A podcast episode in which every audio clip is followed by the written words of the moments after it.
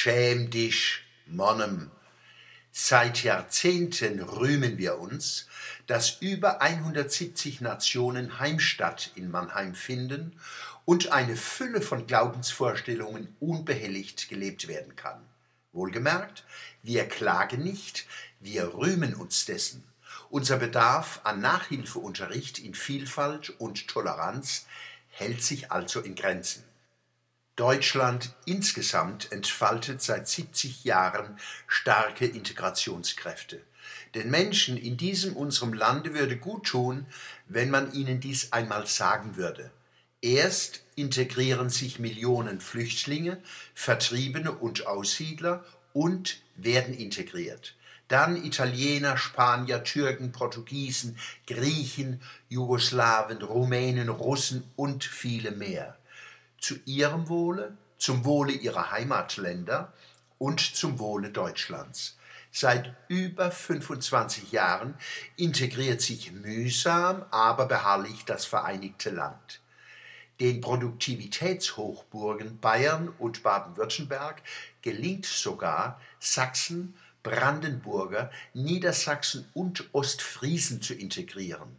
Zum Dank für ihre Anstellung bei BASF SAP, Benz Mittelstand und anderen bringen sie uns Kurpfälzern ihre Sprechweisen bei, die sie erstaunlicherweise für Hochdeutsch halten. Auch Muslime integrieren sich und werden integriert. Hier ist aber ein heikler Punkt. Es gibt keine geringe Zahl unter ihnen, die sich in der dritten und vierten Generation nicht integrieren. Ihre Integrationsbereitschaft sinkt weiter auch weil der Islam sich weltweit in Krisen befindet, die er unter anderem mit Ausbreitung und Fundamentalisierung zu kompensieren sucht. Die Bundeskanzlerin hat noch vor wenigen Jahren erklärt, multikulturelle Gesellschaften funktionieren nicht.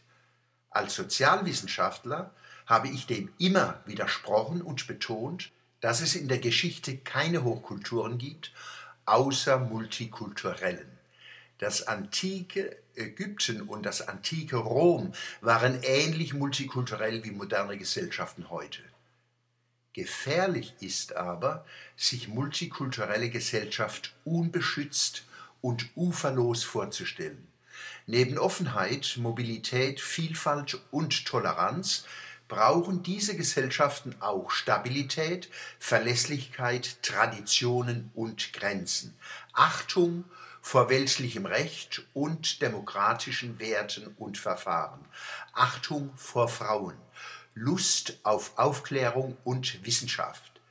Dies Gewebe müssen wir täglich neu schaffen und festigen. Die Zeit dazu müssen wir uns nehmen, statt uns von angeblichen Imperativen jagen zu lassen.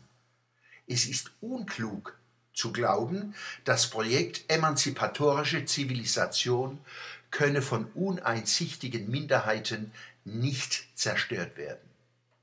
Übrigens, Kanada hat doppelt so viele Flüchtlinge aufgenommen wie Mannheim. Schäm dich, Mannem,